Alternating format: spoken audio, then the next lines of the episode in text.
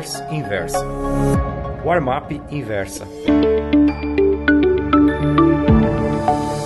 Durante a época em que operei na CBOT, Chicago Board of Trade, conheci um operador de pregão de nome Richard Dennis, que foi um dos melhores estrategistas de mercado que já existiam naquelas bandas. Não é à toa que em Market Wizards, compêndio de entrevistas conduzidas por Jack D. Schwager, Dennis seja protagonista de um dos capítulos. Richard Dennis, A Legend Retires. É como Schwager intitulou essa passagem. Não são poucos os analistas e traders que têm Market Wizards como livro de cabeceira.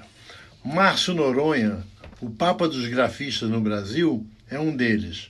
Acho até que está traduzindo o texto. Voltemos a Dennis. Um dos princípios basilares de seus conceitos é que se trata de perda de tempo tentar achar o fundo ou o topo de um mercado. Dennis downplays the value of trying to pick up major turning points. Dennis não dá importância à ação de tentar encontrar pontos de virada.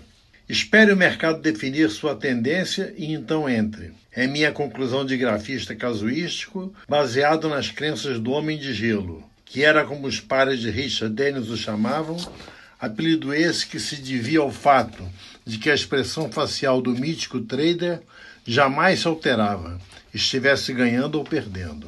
Dennis acreditava que um dos piores erros que um trader pode cometer é deixar escapar uma chance de lucro. De acordo com suas próprias estimativas, 95% de seus ganhos vieram de 5% de seus trades. Perder somente algumas poucas oportunidades teria um efeito dramático em sua performance. As ocasiões em que você menos quer pensar a respeito de trades, os períodos de prejuízo, são precisamente os momentos em que você deve se dedicar aos estudos dos mercados. Certa sexta-feira, conta Dennis para Schwager, os futuros de grãos fecharem suas máximas do ano. Como eu acreditava, e ainda acredito, que se você acompanhar a tendência, quanto mais forte for ela, melhor.